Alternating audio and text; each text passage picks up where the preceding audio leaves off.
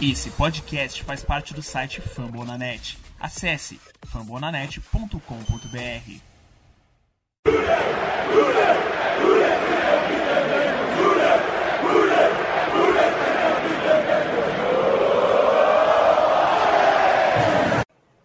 Olá, seja muito bem-vindo ao podcast Day BR, a casa do torcedor de Cincinnati Bengals no Brasil. Hoje, episódio número 17. E que episódio! Que paz! Eu consigo já sentir os ventos da mudança. Vamos repercutir hoje a vitória do Bengals sobre os Steelers do Paul Brown Stadium. Bengals agora está uma uh, sequência de três vitórias seguidas contra Pittsburgh, coisa que não acontecia fazia muito tempo. Tenho aqui ao meu lado Lucas Ferreira. Tudo certo, Lucas? Como foi esse final de semana para você? O sábado não foi tão bom, Ricardo, e eu já pedi pra gente não falar sobre isso entendeu? Eu, eu nem, vou ter, eu nem comentei. Eu vou ter que me hate. Eu senti a ironia na sua voz. Mas no domingo, né? É igual diz o poeta, né? Tem a chuva, né? o temporal, no dia seguinte, amanhece tempo bonito, aberto. Foi isso que aconteceu no meu final de semana esportivo, né? No sábado, um evento esportivo ruim, né? Que todos devem imaginar o que é, pelo meu sotaque de carioca, então mais no domingo, os Bengals amassando os Steelers, e talvez os Bengals tenham que fazer como a Austrália fez, né? Saiu da, da, da Oceania, foi jogar na Ásia, a gente vai ter que ir para outra divisão, que a NFC North está muito fácil. Amassamos os Steelers duas vezes, amassamos o, os Ravens em uma, os Browns não contam, entendeu? Ele é rivalidade de estado, mas vamos debater muito aí esse jogo que foi uma delícia de se ver. E você, Conde, o que achou desse maravilhoso jogo? Ah, cara, o jogo acabou no primeiro, segundo, quarto ali. Meu jogo foi só no Twitter. É, só deu o torcedor do Steelers me xingando no Twitter, mas foi muito, foi muito gostoso ver eles reclamando da arbitragem sem, sem ter acontecido nada no jogo. Os caras arranjando motivo para tentar chorar e tava. Eu, eu, eu, acho que foi um dos dias que eu mais ri na, mais ri na minha vida. Ah, é, foi assim um uma foi de lavar a alma. É, mas antes da gente começar a discutir mais a fundo, né, o que ocorreu nesse domingo em Cincinnati, Ohio, é, vamos aos recados já de toda semana, os tradicionais. Você que escuta toda semana já está acostumado. Caso queira é, conversar com a gente, mandar uma mensagem, vem com a gente nas redes sociais, arroba RudeBR, eu sou arroba no Twitter, Conrad é o Conrad Underline Aleixo, o Lucas é o Lucas Saints. E a gente acompanha, é, retuita uh, análises, faz análises, pega o 22, provoca adversário. É, então, assim, tá bem movimentado. Tem o um grupo de WhatsApp, caso você queira, manda mensagem pra gente, a gente te coloca durante partidas. O grupo ferve. É, o Conrad normalmente fica no Twitter, né? Então ele não, não vê muito o grupo de WhatsApp né, durante o jogo. Ele termina o jogo, tem 1.300 mensagens. É uma coisa absurda. O pessoal apaixonado e fala o dia todo. Assim, você fica ali meia hora longe do celular, tá lá 50 mensagens.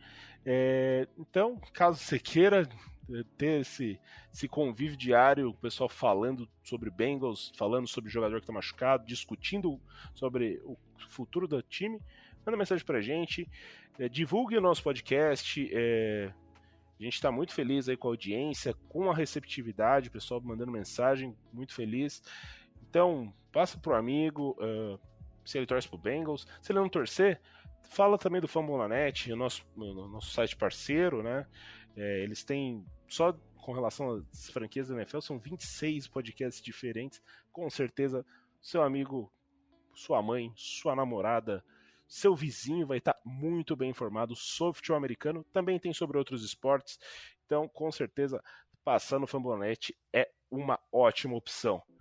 Então, tendo isso, a gente pode chamar a torcida bengaluda, bora pra selva, bora falar de Cincinnati Bengals e Pittsburgh Steelers. É, fazendo um recap rápido, né? Acho que foi. Eu vou fazer uma pergunta para vocês enquanto for fazendo um recap, fugindo um pouco do, do que eu costumo fazer. esse primeiro drive foi o melhor drive que. Melhor primeiro drive que o Bengals fez nessa temporada? Que Sem dúvida. Foi, foi absurdo aquilo, né? O time correu, parecia faca quente na manteiga, passou. É, não, teve, não teve pressão direito chegando o Joe Burrow, ele encontrou passes o Mixon conseguindo bastante jadas. Não teve nenhuma, nenhuma jogada negativa, né? Não teve nenhum tackle for loss, não teve nenhum sack, o Burrow completou todos os passes que tentou, o Mixon correu muito bem. É o drive que a gente tá pedindo desde o começo da temporada, né? É, eu até falei lá no Twitter que é, só não podia fazer o train out, ou, era melhor fazer um train out do que tomar int, né? Ou, ou sofrer um fumble, né? Fazer um turnover. Aí você até brincou comigo lá, assim tá bom quando sai o TD, que realmente foi, foi um drive maravilhoso, o primeiro drive. É, e ainda terminou com o Joe Burrow correndo para o touchdown e o Mika Fitzpatrick procurando ele de um lado para o outro, ficou ali. Foi humilhado. É, e logo depois, né, o primeiro drive do Steelers no jogo, o Big Ben lança, ele falou assim: tem esse tal de Eli Apple, vou forçar nele. primeiro passo entrou, o segundo foi bola na mão do Eli Apple, quase treinado para touchdown. Bengals deu uma de Las Vegas Raiders, né? Começou ali na linha de 5 jardas e não conseguiu o touchdown, então abrimos 10 a 0. O Steelers fez ali a campanha na campanha seguinte, anotou três pontos, 10 a 3 e aí começou o show propriamente dito, né? O, o Bengals foi ampliando a sua vantagem até chegar a 41 a 3 e poupar os titulares, assim. Então, o, o Riley Reef, logo depois do intervalo, já estava no banco, teve algum um pouco de dor no, no seu tornozelo, foi poupado. Trey Hopkins também, que tem. É, ele teve lesão no joelho na última temporada, então ele muitas vezes durante a semana não treina alguns dos dias para ficar para poupar um pouco esse joelho também foi retirado mais cedo então assim aquele jogo que você pô, 41 a 3 no começo do último quarto e assim, tinha gente que eu não conhecia nem de nome ali. Eu olhava assim, nossa, mas quem que é esse rapaz? Quem que é esse. Você olhava o número assim, quem que é esse, gente? É, não, não, você olhava o nome, você falava, nossa, mas quem é esse? Ativou hoje, pegou na arquibancada, como que tá? É, foi assim, terminando 41 a 10, né, com o touchdown do Fryermuth. E que temos que criticar aí a nossa defesa reserva por tomar um touchdown desse, desse ataque dos Steelers, porque é tá complicado, né? Então, ia ser um jogo perfeito, ele um 41 a 3 ia ser coisa linda. É. Então, é, sim, trazer um pouco, né? A gente já falou um pouco da primeira da primeira campanha, é, mas esse jogo, né? O ótimo início de jogo, a linha ofensiva dominando, John Mixon dominando estamos vendo uma nova era? O, que é isso? O Frank, o Frank Pollock acertou a OL e assim que o Bengals vai jogar daqui para frente, estabeleceu o jogo corrido e o Joe Burrow fica ali na retaguarda. Caso a coisa aperte, ele vai distribuindo o jogo? É, acho que uma das coisas que a gente tem que ressaltar da, da OL, né, é que a gente é, assustou bastante quando o Carman foi colocado na, na reserva, né? Mas isso mostra que eles estão atentos a todo mundo do elenco, vão colocar quem estiver jogando melhor mesmo, não vão é, colocar só porque o cara foi uma escolha de segunda rodada ali, que todo mundo esperava alguma coisa. Se tiver inconsistente, não, não vai ter vaga, né? Quem tiver melhor que vai, vai, vai pegar essa vaga, né? O Adeniji entrou bem na, na posição ali de right guard e foi um dos mais que deu pancake nesse jogo, né? É, eu vi alguns, alguns gringos hoje colocando alguns vídeos do, do All 22 e é tipo impressionante o que a linha fez, sabe? Era carregando DL do Steelers 3, 4 jardas antes do Mixon pegar na bola, sabe? É, e é, foi bom porque no, no, primeiro confronto entre Bengals e Steelers dessa temporada, é, muito se ouviu, ah, Bengals ganhou, mas TJ Watt não estava não tava em campo. O, o Devin Bush, eu não lembro se ele jogou ou não da outra vez, mas eu lembro que ele estava durante a semana ele estava machucado. Então tinha muita questão, nossa, mas a defesa está toda remendada. Dessa vez jogou todo mundo, só não jogou o Joe Hayden e, meu Deus, que sacode. É, o TJ Watt foi anulado pelo grande Isaiah Prince. pois é, né? A gente ouviu isso dos torcedores dos Steelers, em especial na, na semana 3, quando a gente venceu eles fora de casa, que era a linha é, toda reserva, que o Ingram estava jogando muito mal e etc, etc. E o time titular estava em campo essa semana, né? E, e, o resultado foi pior ainda. Foi um massacre dos dois lados da bola, tanto do ataque quanto da defesa. Os Bengals Até. Até no Special Teams, né? O Phillips estava retornando. Mais do que ele tem costumado retornar essa temporada, né? A gente viu cinco posses de bola seguidas do Bengals com pontuação. Cinco. Sem contar a, a, que depois foi, rolou uma interceptação, se eu não me engano, ou é um turnover on downs. E turnover on downs não. É... Foi, foi, a Indy que virou a pick six. Isso, virou, virou a pick six. E aí no.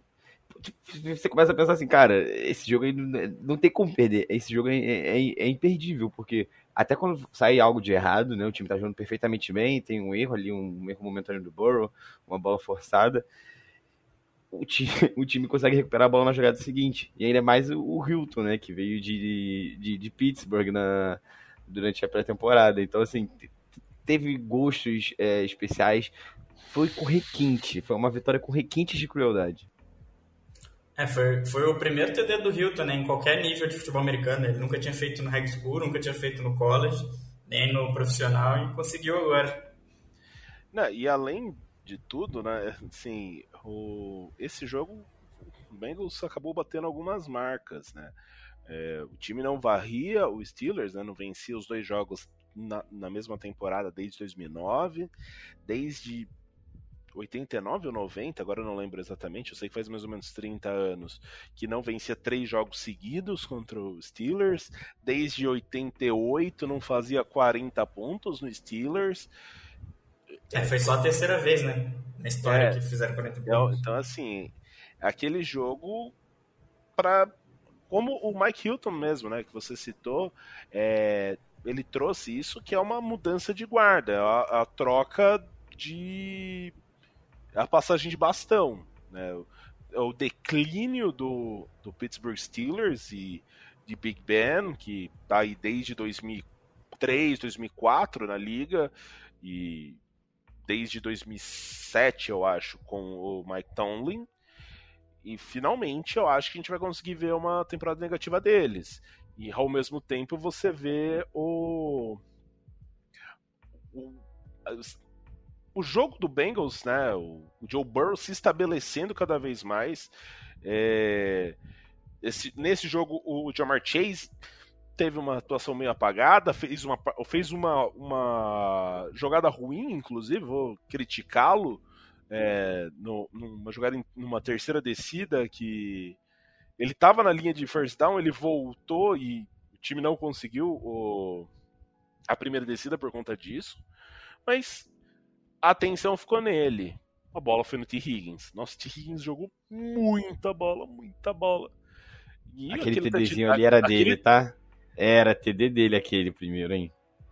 Não, não. E, e o, o, touchdown que o, que o Higgins é, fez em cima do, do é James Pierre, né? Do, do, é o Pierre, eu não lembro exatamente qual é o primeiro nome do corner do, do Steelers.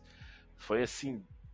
Aquele que, que cê, o, o, o Joe Burrow mostrou pouco respeito eu até vi um, um no Twitter, um, eu não lembro exatamente quem que fez, que foi basicamente a, a, mesma, a mesma jogada, o mesmo desrespeito do do Joe Burrow.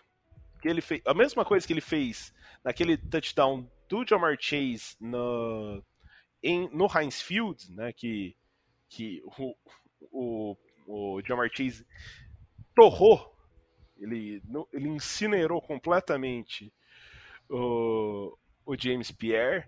foi a mesma coisa agora. Só foi, em vez de na frente, foi em cima. O T. Higgins. Pare... A bola parecia estar muito mais para o defensor. O T. Higgins falou: nada disso, deixa eu passar aqui em cima de você, fazer uma recepção tranquila. Então, assim, você olha. Irretocável, irretocável. É, é até complicado fazer um podcast depois de um jogo assim, porque não tem muito o que falar, porque normalmente a gente acaba, a gente acaba pegando pontos negativos e pontos que o time precisa melhorar. Esse jogo é aquele jogo que ele acabou, na, ele acabou no intervalo e a primeira metade quase não teve erros, então é uma coisa muito difícil. É, um, um ponto que tem pra gente destacar, né, que a gente reclamava que estava faltando constância da comissão técnica com coisas básicas, né, a gente reclamava que o time não conseguia andar em campo, e eles conseguiram achar uma, uma boa, um bom equilíbrio né, entre as jogadas curtas, o jogo corrido, a big play. Tudo apareceu no jogo. Né? É, a gente vê que o time apostou na corrida, mas o, o, passe curto quando precisava entrava, a big play quando precisava entrava. Então o, o time fez o que quis e fez bem. Né? O, as chamadas foram boas, a constância foi boa. Né? É, a gente reclamava que quando a comissão técnica acertava as chamadas, os jogadores não estavam executando, ou às vezes a comissão técnica não estava acertando as chamadas e é, é, aquele jogo que tudo acontece bem, né? Sim. É, e assim, e uma coisa, né? O, eu não sei até que ponto também a gente consegue julgar o Steelers por conta disso, né? O, a partir do momento que o jogo começou ali 10 a 0, né? 10 a 3 depois de basicamente um, um quarto, e o quanto ele foi pressionado. Porque teve sec de novo do, do, do Sam Hubbard, teve sec de novo do Trey Hendrickson, sete partidas seguidas agora com um sec. É, recorde da franquia nisso. E mostra que assim, pô, o time tá conseguindo gerar pressão interna, então é, você via o Ben tendo que se livrar da bola de maneira rápida, é, não estava conseguindo acionar o Najee Harris. É, ele, o, o Deontay Johnson fez uma partida ok, principalmente quando estava enfrentando a, a, secundária reserva do Bengals. Mostrou bons momentos. O Pat Fryermuth fez um bom touchdown. O, até brincamos né, que o o Chase Claypool precisaria que que a bola tivesse um face mask, né, para ele agarrar melhor, porque para agarrar face mask ele, ele foi bem, mas para agarrar a bola nem tanto, né? É, e acho que um ponto que ilustra bem essa dominância que foi o jogo, né, é porque foi dominância em todos os aspectos, né, fisicamente tudo. É, você vê a jogada de screen, o Boyd e o, o Higgins é, carregando os corners para longe, sabe? É, todo mundo ali tava. Acho que parecia que tava em outro ritmo, sabe? Eu acho que o Steelers é, entregou, se entregou muito cedo no jogo, né? Primeiro quarto já tava 17 a 3 eu acho que acabou muito com, com a vontade dos jogadores de jogar, sabe? E é importante sempre ressaltar que esse confronto entre. Os confrontos dentro da, da AFC North são muito físicos, mas os Steelers e Bengals nos últimos anos têm sido é, até desleal, né? Sangrento e, e tudo mais. É, então, os Bengals ganharem no, na bola, na tática e em especial no, no, no, físico, nas trincheiras, no confronto dos wide receivers contra os corners, mostra a vontade que o time tava, sabe? E no mental, e né? Apáticos, é, o mental e o físico, e como os Steelers foram apáticos, como eles não sabiam reagir, como não importava se tivessem 10 jogos Bengals e Steelers, e, e, eles não iam conseguir vencer a gente naquele domingo nunca, nunca. Aquele jogo foi dominado do início ao fim pelos Bengals. Em nenhum momento sequer os Steelers tiveram chance ou sonharam com, com, com a vitória. Não, e é, é uma coisa que a gente é, tem um pouco dessa.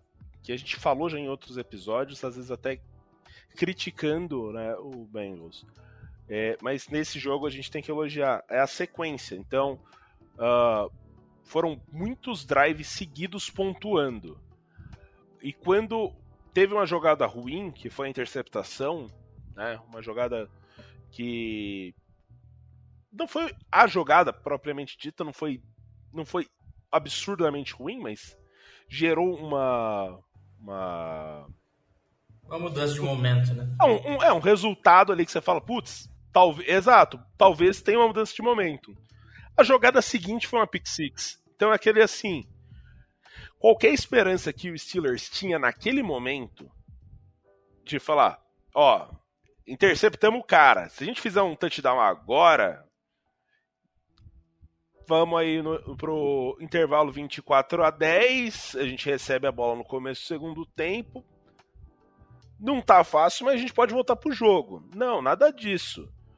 Interceptaram a bola no plano seguinte, inter, interceptado de novo e retornado para touchdown, para daí, tipo, é aquele assim, na dança, vai, dane-se, acabou esse jogo e bora pro próximo. Se tivesse uh, Mercy Rule, né? Uh, uma, uma regra, regra de, de misericórdia. Misericórdia, de existência. Virou cricket agora. Poderia ter sido aplicada ali, porque o segundo tempo ele foi protocolar. É assim. Tanto é que você olhava assim, John Mixon no, na metade do terceiro quarto ainda estava em campo. Pra quê? Sabe? Deixa o Pirline. De, deixa o. Não, ele já tinha 100 jardas, conseguiu 100 jardas ele no atravessou primeiro no primeiro tempo, né? Sim. Exato, ele terminou acho com 105, 110 jardas no primeiro tempo. Dá rodagem pro Chris Evans, coloca o Perrine para correr, tira, assim, ainda mais o jogo que é tão físico, costuma ser uma batalha muito sangrenta.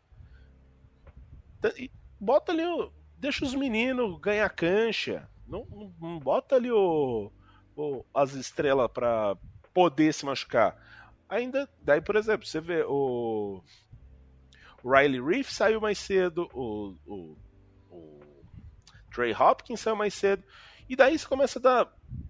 Jackson Carman, que, tava, que tinha ido para o banco, teve sua chance de jogar um pouco.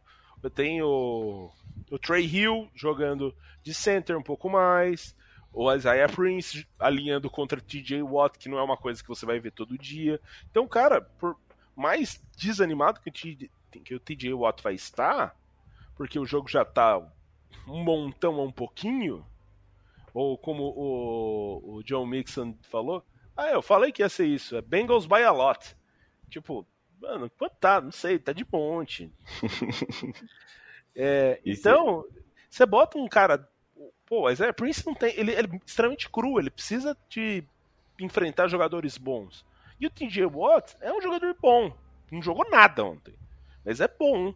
E cê, é bom você colocar esses caras em situações assim para quando ele precisar entrar numa situação, numa fogueira, ele já ter passado por experiências anteriores e não tá completamente cru. É, e você falou do Mixon aí, é... acho que é bom a gente ressaltar que não é uma mudança oficial no depth chart, né, mas é uma coisa que a gente vinha pedindo há muito tempo, que é o time começar a usar mais o Chris Evans, né? Quando o Mixon precisava sair de campo para dar uma descansada, quem entrava era ele, não o, o Ryan, tanto para correr quanto para receber passe, né?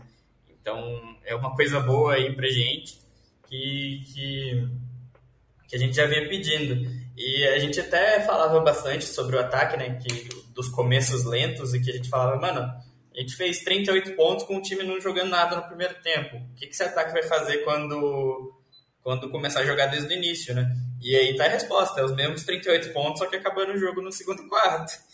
É, esse, esse ataque tem um poder muito grande de continuar o time no jogo, continuar, conseguir virar jogos, conseguir ganhar os jogos mais fáceis.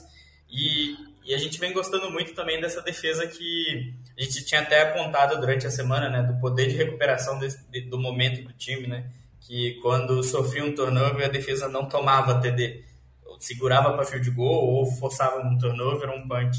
E isso vem acontecendo de novo, né? A defesa já estava merecendo essa pick six há muito tempo quase que foi com o Eli Apple que caiu sem ninguém encostar nele e parou, porque os juízes apitaram, né? Era para ser a pick six ali já. Mas é, acabou vindo, né, com o Mike Hilton e essa secundária já estava merecendo faz tempo já essa pick six. Sim, né, teve aquele lance contra os Jets também, que o Jesse Bates cai praticamente em cima da linha de... Né, do, da, da, da, é, justamente da endzone, justamente. E, cara, eu acho que a gente pode levar para esse jogo, além da, da vitória cachapante, é, a, o potencial desse ataque de fazer muitos pontos em um quarto. A gente tem visto isso acontecer em alguns jogos. Aconteceu agora contra os Steelers, aconteceu contra os Raiders, é, em, em, outras oportunidades, em outros jogos também aconteceu a mesma coisa. Então, assim, é, é, é bom o torcedor sempre acreditar até o final da partida, porque esse time ele pode tirar 24 pontos do, do nada. A defesa é muito boa, o ataque tem ótimos talentos. Então, do mesmo, a gente sempre, obviamente, que a gente quer que o time comece bem e vá pontuando 14 pontos em todo quarto, né? Para fechar o, o, o jogo com 56 pontos, né? Que seria 56? 50, não. E, ah, 52. E olha, olha o jornalista. 14, 28. 14, 32. é, 14, 26. Aí, é isso. Pronto, tá vendo, né? Por isso que eu fiz jornalismo. Mas enfim, jornalismo de dados também é importante. É, mas isso é um outro assunto. Enfim, a gente tem que fazer. A gente tem que levar isso em consideração também. Esse time ele consegue pontuar muito em, em um curto espaço de tempo. E isso pode ser essencial em janeiro, se a gente tem pretensões de playoffs. Os jogos de playoffs eles são é, de altos e baixos. Nem sempre o time vai conseguir se manter bem o jogo inteiro. É, e o time conseguiu pontuar muito, mesmo sem depender da big play, né? Não foram jogadas explosivas, foi no jogo corrido, foi no passe curto. Teve o TD longo pro, pro T. Higgins, né? Mas no geral o jogo foi bem. Foi um jogo bem calculado ali, bem, bem curto. É, é, assim, não, não, exatamente curto, né? Teve muitas jogadas para o T. Higgins, principalmente, que foram aquelas. Uh, aquele passe intermediário, entre 15 jardas, 20 jardas. Não precisou de 70 jardas, que era a jogada, normalmente, o touchdown do Chase, né? Que é 50 jardas, 60 jardas. Mas o... eu vi uma estatística hoje à tarde. Se eu não me engano, foram cinco passes para mais de 10 jardas para o, o T. Higgins. Foram seis para mais de 15. Seis para mais de 15, é. Não tinha certeza exatamente da, da. Isso mostra assim que ali no meio de campo ele tava. Você jogava na direção dele, ele tava pegando. Então, e uma outra coisa que tem que ser dita é o ambiente que tava o Paul Brown Stadium. Tava muito barulhento. O jogo contra o Steelers costuma, costuma ser é, nos últimos anos, principalmente, onde o Bengals não vinha tão bem, era um jogo meio com torcida quase dividida. Ontem não. Ontem era um caldeirão. Você sentia, você conseguia escutar mesmo a CBS não sendo o, o canal que mais coloca é, né, o, o volume da torcida, você percebia que tava pegando fogo aquilo. E... É, eu até mandei lá no grupo, né, que o... É, um comentarista que eu vi no Twitter apareceu que o melhor comentário que eu já vi sobre o ataque do Bengals é ele falando, ah, se você quiser saber o nível de confiança que você precisa ter nesse ataque do Bengals, é só saber que eles tinham cinco comemorações prontas para TD. é, e assim, e é uma sequência de três jogos em casa. É o primeiro enfrentando o principal rival. E o time atropelou. Então, a tendência é que contra Chargers e contra Niners, a torcida vá ainda mais inflamada.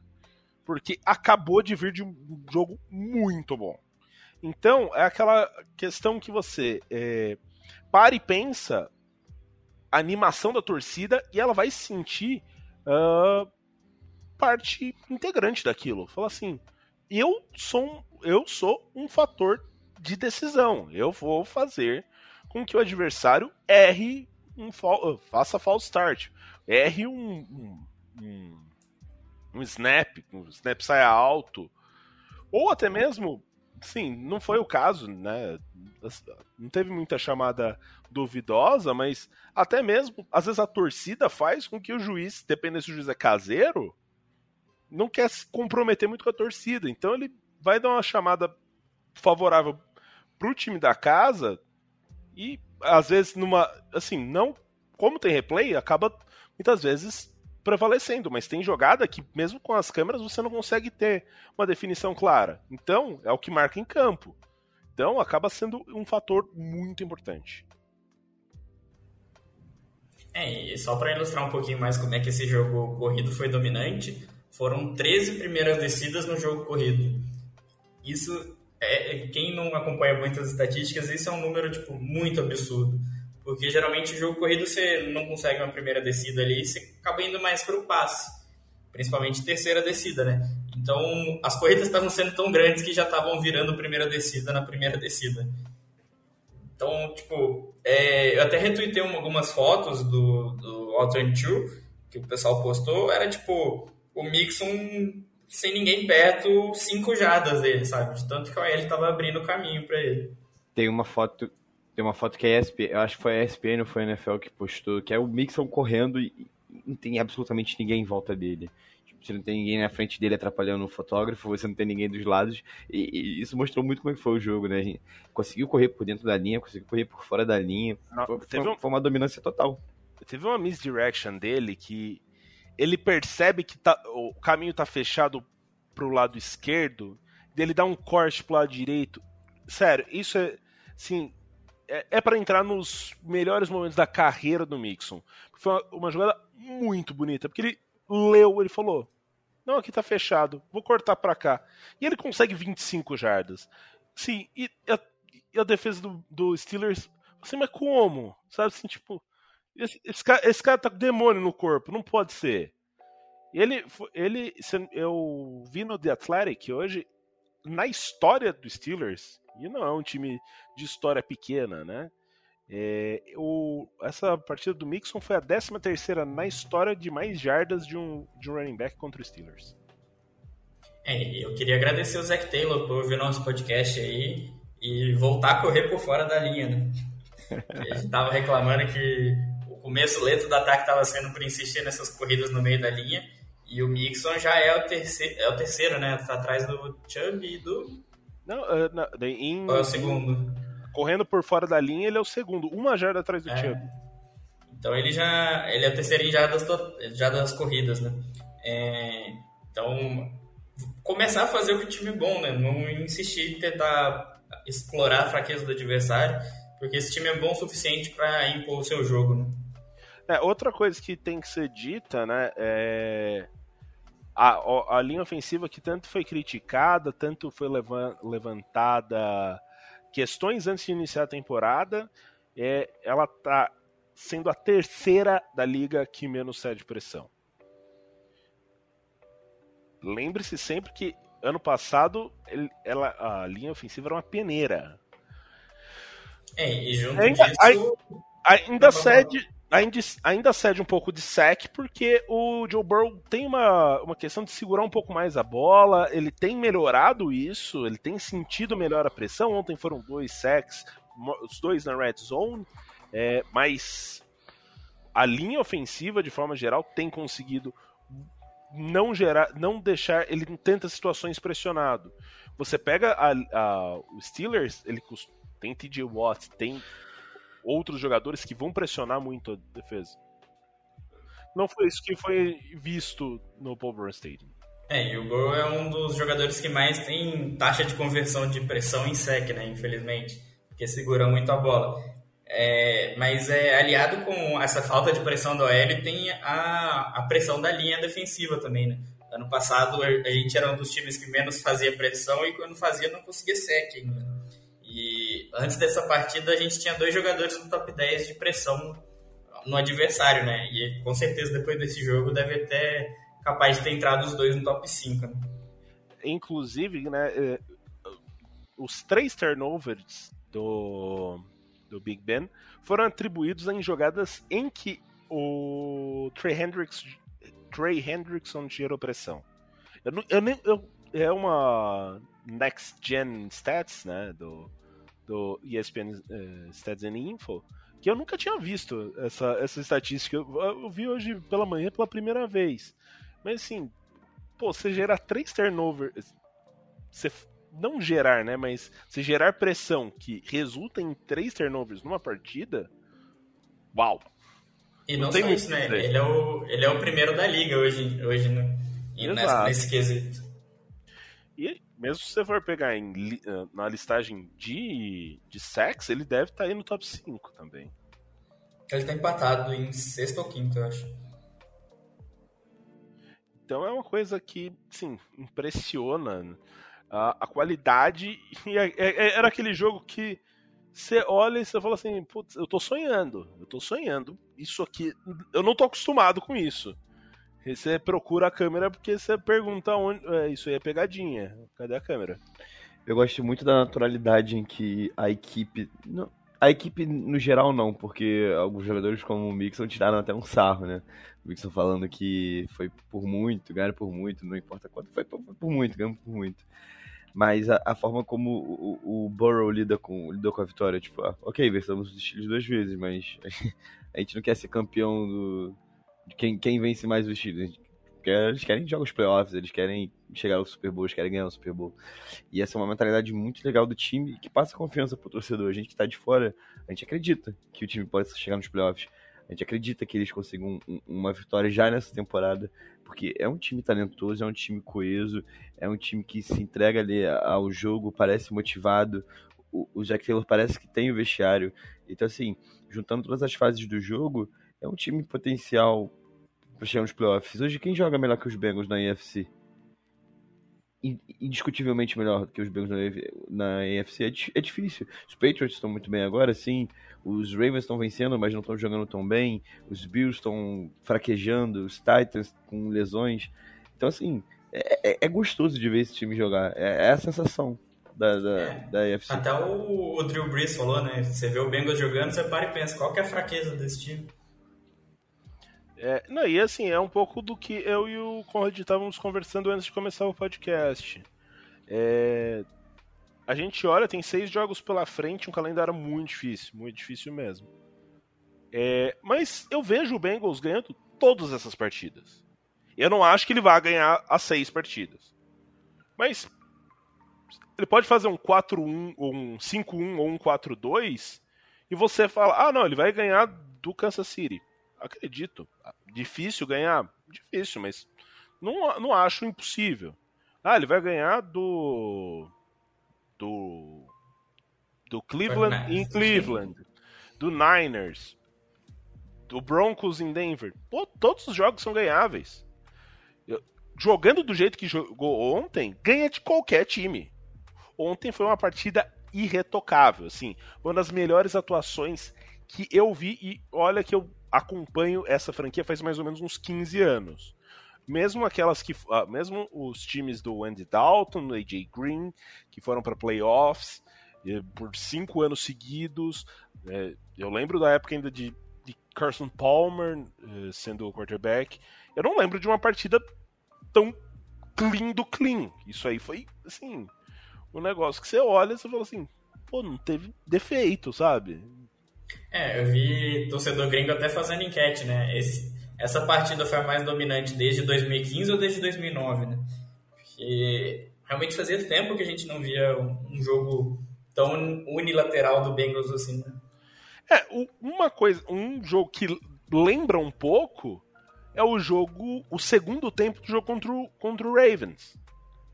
Que é aquele assim, que o, a gente viu a a live do pessoal, eu não lembro exatamente qual o podcast do, do, do, Ravens, a gente viu ontem a live do pessoal do Steelers, e foi a mesma reação, aquela reação de tipo, pô, deu tudo errado.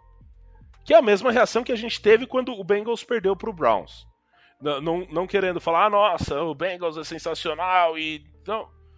Mas, assim, é aquele jogo que, tipo, você olha. Se você perde um jogo do jeito que foi ontem, é aquele jogo que você pega e joga no lixo, porque você não pode, você não consegue achar um ponto positivo. É, é a gente fala bastante da, da mudança de cultura também, né? Tem, teve até o lance lá, eu não lembro se foi o Phillips ou o Eli Apple, que arrancaram o capacete dele e o time inteiro foi segurar ele para ele não revidar, sabe? É, você vê que o time tá em, em, outro pensamento já, tá? Tipo, ah, deixa bater, a gente tá ganhando o jogo, deixa Extremamente disciplinado. E isso mostra um pouco do. Assim, a gente brincou, né, bastante um mês atrás, ah, o Taylorismo, ah. Isso é o Taylorismo. É essa disciplina no vestiário. É o. é o pessoal tá curtindo ali, mais do que as chamadas. A, a chamada Vai variar de jogo para jogo, mas pô, o Bengals está sendo o time que menos comete falta na liga. E não é por. Não, nossa, os juízes estão sendo benevolentes com o Bengals. Pô, não, tá sendo disciplinado. Você não vê o time fazendo false start. Você não vê o time saindo, dando, é, saindo antes do snap do adversário e são offside. É muito difícil você não, você não, você não, essas faltas, sim. É umas faltas, sim, que nem a gente viu na, na semana anterior, do Raiders. Que você viu que era falta que eles se complicaram no jogo por conta das faltas. Porque o Bengals não, demorou a encaixar. O segundo tempo encaixou. É, ano passado a gente até, até reclamava, né? Tipo, você via flag em campo, você já pensava, pô, o que, que esse time fez agora? E esse jogo era aquele jogo que você via flag no campo, tá, beleza, marcaram falta dos Steelers. Você ficava tranquilo já. E, é interessante. E, e, e tipo, existem faltas e faltas, né? Tem, tem, faltas que elas acontecem durante o jogo e, e ok, às vezes você faz um holding para proteger o seu quarterback, às vezes você faz uma, um pass interference para evitar um touchdown e, e, é do jogo, né? Mas existem faltas que são idiotas, tipo roughing the passer. E, e quantos roughing the passers o Bengals cometeu esse ano? Eu, eu, não consigo lembrar de cabeça se a gente cometeu algum. E, e essa, e, e, essa é uma falta que, que bota o outro time em jogo, né? São 15 jardas, você avança uma quantidade considerável de, de jardas no campo. Então, é, essa mentalidade que o time tá, esse foco, é, essa noção de que o futebol americano é um jogo de, de, de, ganho de território e que as faltas elas contribuem sim muito para o resultado final da partida, é, é essencial para alguém, para um elenco que quer chegar em algum lugar. Né? Até mesmo uh, na questão. Assim, são faltas de ataque, que eu, as duas que eu vou citar, e são faltas que são poucas jardas. False start e formação ilegal. São duas faltas que são mentais. É o cara tá nervoso, é o cara não tá prestando atenção, é o... você não vê o time fazer isso. Então, isso mostra que o time está sendo muito bem treinado. Cara tá acostumado a fazer aquilo. Ele não, ele não alinha de forma errada. Ele, uma vez que ele alinhou, ele tá preocupado quando que vai sair o snap para aí sim ele se mexer. Isso é muito interessante. É, e até, é até um ataque que tem bastante formação, né? Tem bastante jogada um pouco diferente do convencional e o time não está preocupado em fazer elas, está executando, não está é, não tão mal treinadas, né? Não estão tipo, ah, uma jogada diferente a gente treinou uma vez e vamos fazer e aí dá errado no jogo, sabe? Não está acontecendo isso. Basicamente, sim, não sei se vocês têm mais pontos para trazer a respeito dessa partida, porque para mim esgotou, assim. Em vez da gente ter 60 minutos para falar, é, né, falar sobre 60 minutos de jogo, a gente falou sobre 30 porque basicamente foi o suficiente, né? Foi o que o Bengals precisou jogar para ganhar esse jogo. É, acho que a única coisa que resta para falar é do do McMoney, né? É, eu vi estatística lá que o Bullock, na, na época de kicker do Bengals, ele tinha 7 field goals para mais de 50 jardas. E o, o menino já fez isso numa temporada de calor, né? Então... Ah, e, a gente compara Mike Nugent também. E sendo que Mike Nugent, ah, muita gente reclama dele, recebeu o franchise tag há alguns anos, inclusive, né? É... então você vê que assim, ele não era o melhor kicker realmente, mas o time valorizava ele. E olha só a diferença que a gente está tendo o, o Evan McPherson destruidor, mais um uh, mais um field goal para mais de 50 jardas.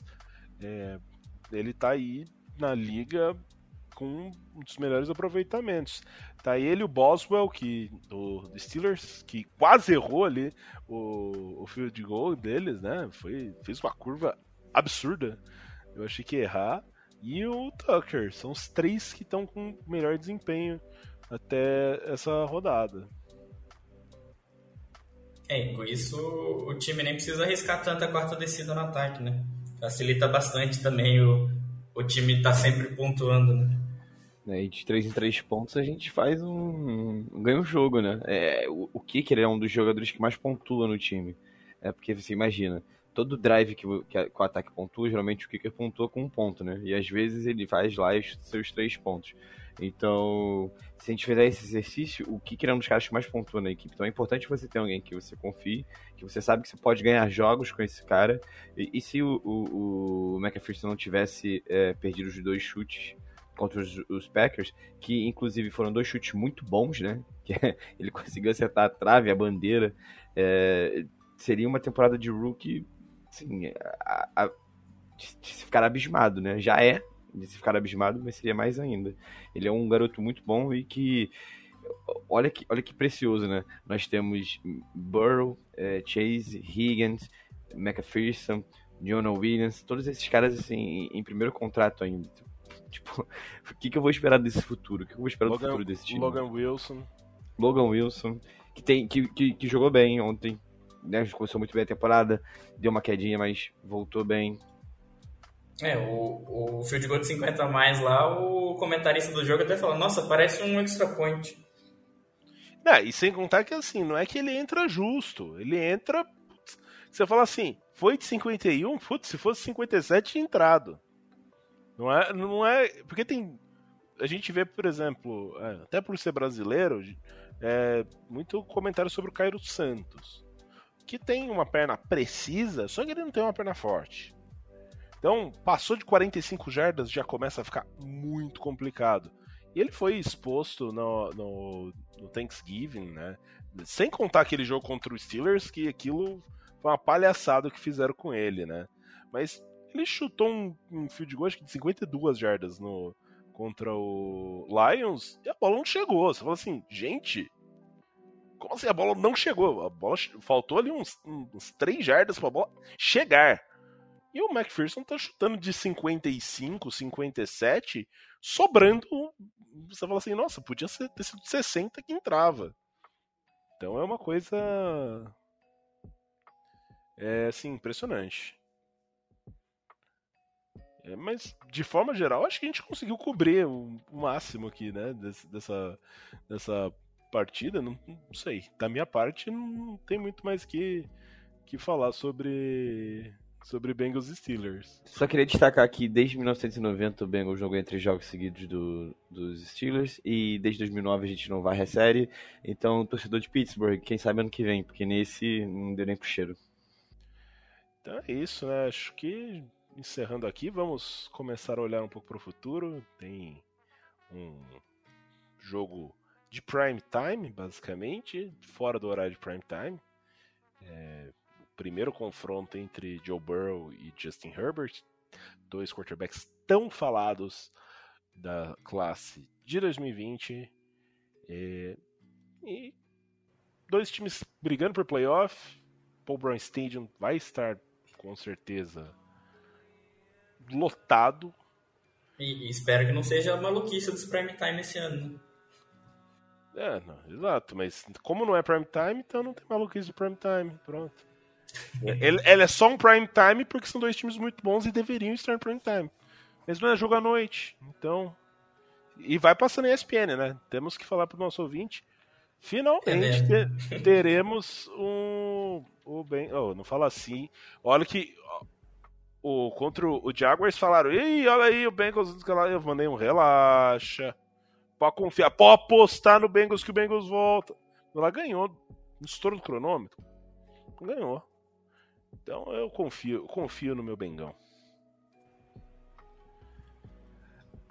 Agora vamos pensar, né? Não podemos só pensar no passado, temos que olhar para o futuro. Próximo final de semana, domingo, em Cincinnati, Paul Brown Stadium, mais uma vez estará lotado. E o Bengals receberá o Los Angeles Chargers.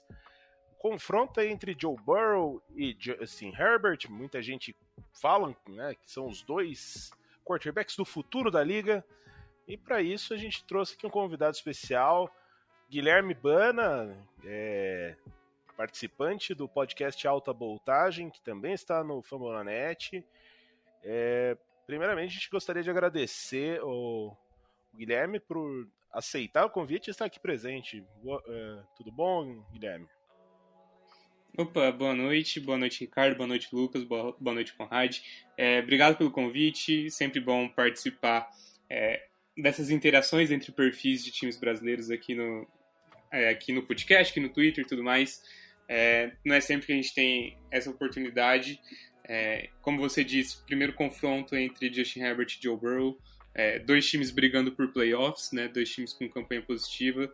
Então é um jogo que promete, é um jogo que, enfim, espero que o Chargers consiga deixar um pouco das inconsistências de lado e, e, fazer uma boa partida. Eu, eu pessoalmente preferia falar do Palmeiras, mas já que é pra gente falar de futebol americano, vamos nessa. Então, só lembrando para os nossos ouvintes, né? Jogo no domingo, às 3 horas da tarde, com transmissão da ESPN, foi anunciado que a ESPN vai transmitir finalmente um jogo do Bengals. Fazia acho que umas oito semanas que não era transmitido um jogo do Bengals. Não sei se isso é bom sinal. Um a gente ganhou no sufoco, o outro foi uma derrota também no sufoco. Pelo menos emoção a gente está dando para a audiência. Então, primeiramente, vamos começar. Bana, pode trazer aí uma contextualização, né, um recap, como está sendo a temporada do Chargers. O time começou muito bem, né? Tem aí vindo meio capengando nos últimos jogos. O que você pode dizer um pouco sobre a campanha do pessoal lá de Los Angeles? Só para deixar claro que se for para falar de entretenimento, os jogos do Chargers eu acho que não tem nada nada igual ao redor da liga. É impressionante como que esse time gosta de de, faz, de entregar entretenimento, seja entregando partidas ganhas, seja fazendo, fazendo acontecer algumas viradas. Mas enfim, vamos lá. É, a temporada do Chargers é de altos e baixos, é uma temporada bem consistente. É, o Chargers está 6-5, né? Depois de começar 4-1. É, dá para afirmar com certeza que o Chargers não é aquele time é, bem visto né, do começo de temporada, aquele time que ganhou do Browns, que ganhou do Chiefs, que ganhou bem do Raiders no, no Monday Night. É, mas também eu não sei até que ponto o Chargers é esse time que, por exemplo, perdeu para Denver, é, perdeu para Minnesota jogando mal, perdeu para o Patriots com um ataque inconsistente. O Chargers é um time difícil de, de se decifrar atualmente. É, muito tem se contestado do trabalho do John Lombardi, que é o coordenador ofensivo. Ele era o ex-QB coach do, do Saints, então ele passou a carreira toda basicamente na, na debaixo das asas do, do Sean Payton. Teve dois anos como coordenador ofensivo em Detroit, dois anos que o, o Matthew Stafford não foi muito bem. Então ele já chega um pouco contestado. É, essas críticas elas acabam no começo de temporada porque o ataque era um ataque que estava sendo bastante explosivo em termos de produção, de conseguir jardas. É um ataque que conseguia ser eficiente, construindo drives longos. É, teve probleminhas de anotar pontos nas duas primeiras semanas na red zone, só que depois a gente viu o ataque corrigindo isso, e, por exemplo, anotando 47 pontos na defesa do, do Cleveland Browns. É, mas atualmente a gente não sabe direito o que esperar. O ataque do Chargers pode ser capaz de anotar 41 pontos, como anotou na defesa do Steelers, coisa que vocês também fizeram. É, o Steelers estava sem, ainda sem o TJ Watt, sem o Mika Fitzpatrick, sem o Joe Hayden, mas mesmo assim o ataque do Chargers foi quase que perfeito nessa partida. É, mas daí a gente vai para a última semana, é um ataque que não consegue mover direito a bola contra a defesa de Denver, como também não conseguiu ser consistente contra o Patriots, como também não conseguiu ser consistente contra o Vikings. Então tem uma, uma coincidência aí que são todos times que possuem head coach com uma mentalidade um pouco mais defensiva, que possuem defesas um pouco mais elaboradas, o Chargers acaba sofrendo bastante no ataque. Defensivamente, é, a gente esperava muito mais, e falando principalmente por mim, eu esperava muito mais do trabalho do Staley. Não que eu esperava que essa defesa fosse, uma, fosse ser uma defesa elite ou fosse ser uma defesa top, top 10 da liga, mas quando você tem o Derwin James e o Joey Bosa saudáveis, você espera que seja uma defesa mais competitiva do que está sendo. É, o Chargers, a defesa do Chargers é a pior da liga no tentando parar o jogo terrestre. Isso daí eu acho que já é um fato notório ao redor da, da NFL, mesmo para outras torcidas que não acompanham tão de perto o Chargers, porque são números é, historicamente ruins.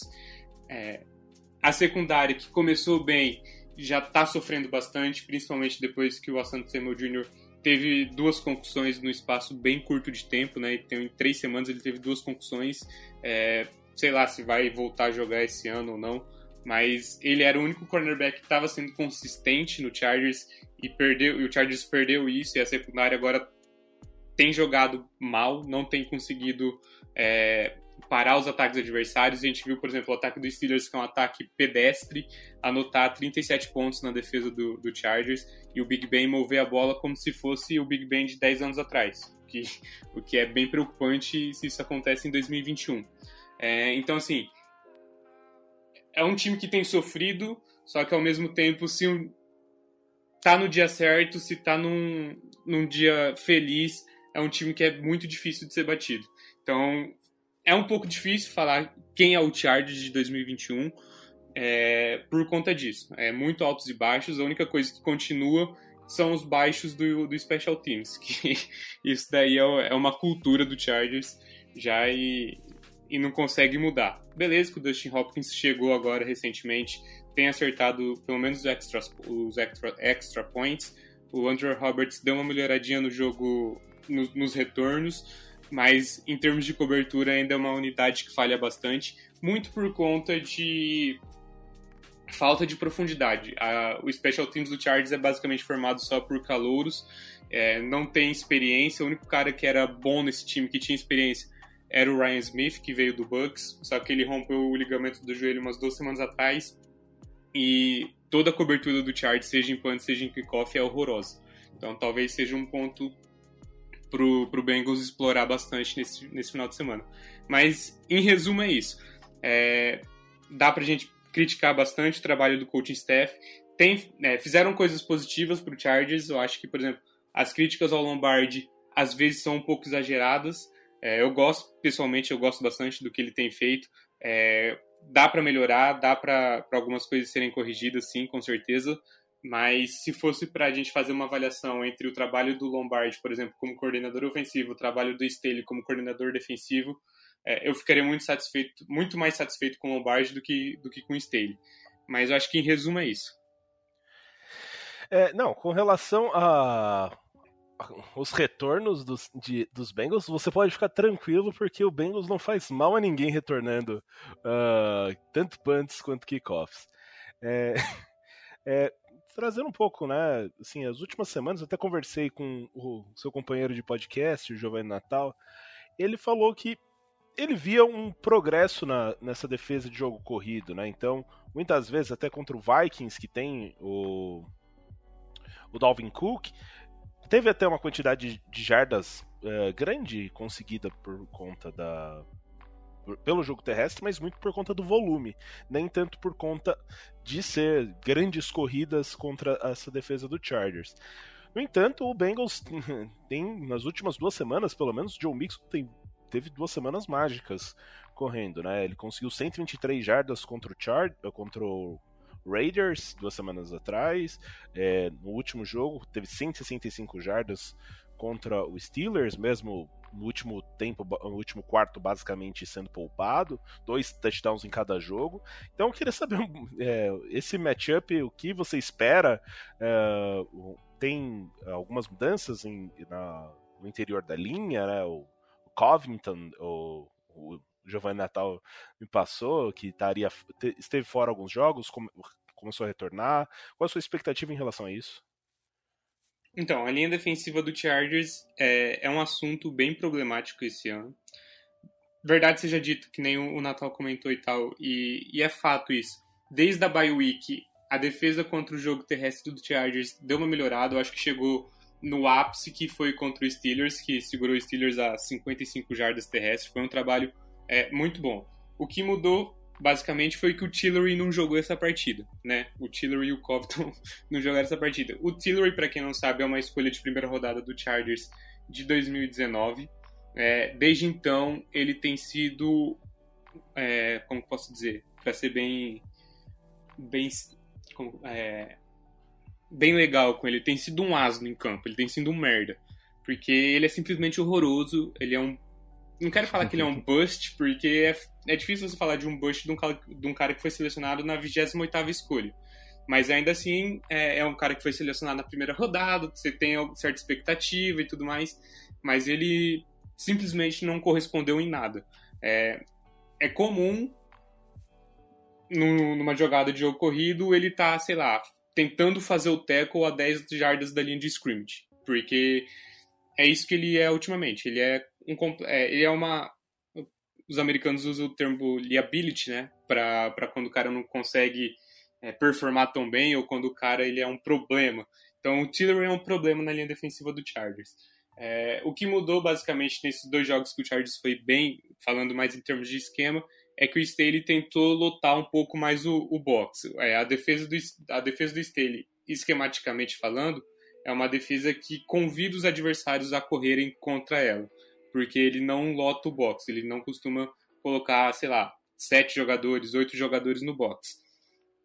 Contra o Vikings e contra o Steelers, talvez muito por conta da característica desses dois times, de serem times que tendem a correr com a bola, o Staley foi um pouco mais preparado nesse sentido. Mas o que deu para perceber, por exemplo, contra, contra Pittsburgh, que foi um jogo que três undrafted free agents do Chargers teve que jogar, é, e que por sinal foram muito bem, muito bem, foi vontade, foi agressividade.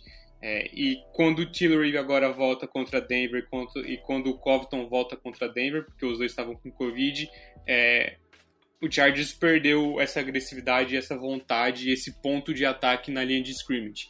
Isso daí faz, fez muito mal, no geral, para o time. Porque daí você viu os linebackers tendo é, os, os jogadores de linha ofensiva conseguindo subir para o segundo nível para fazer os bloqueios no linebacker. Isso daí gera um efeito cascata e quando você vai ver é uma corrida de 5 jardas, é uma corrida de 6 jardas, daí é uma segunda para 3, 4 jardas, é uma terceira para 2, uma terceira para 1 o que facilita muito conversões de terceiras descidas contra essa defesa. A defesa do Chargers é a pior defesa defendendo terceiras descidas, muito por conta disso, porque os times que conseguem correr contra essa defesa ficam em situações muito favoráveis é, nesses, nesses clutch downs, vamos dizer assim. Mas o que mudou basicamente para o Chargers ter melhorado, principalmente contra Pittsburgh, foi o, o Tillery não ter jogado. O que daí levanta um questionamento muito sério a respeito do, do coaching staff e do Brandon Staley, é, do porquê o Tillery, sendo esse merda, continua jogando tanto, continua tendo três vezes mais snaps do que, sei lá, mesmo que o cara seja um draft, que é o Forrest Miro e o, e o Joe Gaziano, e o Brandon Ferro, são esses três que são os undrafted free Porque o Tillery tem três vezes mais snaps do que esses caras, quando há uma semana atrás o Chargers teve de longe o seu melhor desempenho defensivo. Então, fica, fica essa crítica, esse questionamento ao coaching staff e que até agora não responderam. Se estão jogando com o Tillery só porque ele é uma escolha de primeira rodada, é, é um negócio bem preocupante, porque daí eu não sei até que ponto é uma decisão do Staley e não uma decisão imposta, sei lá, pelo Telesco e pelo front office do Chargers.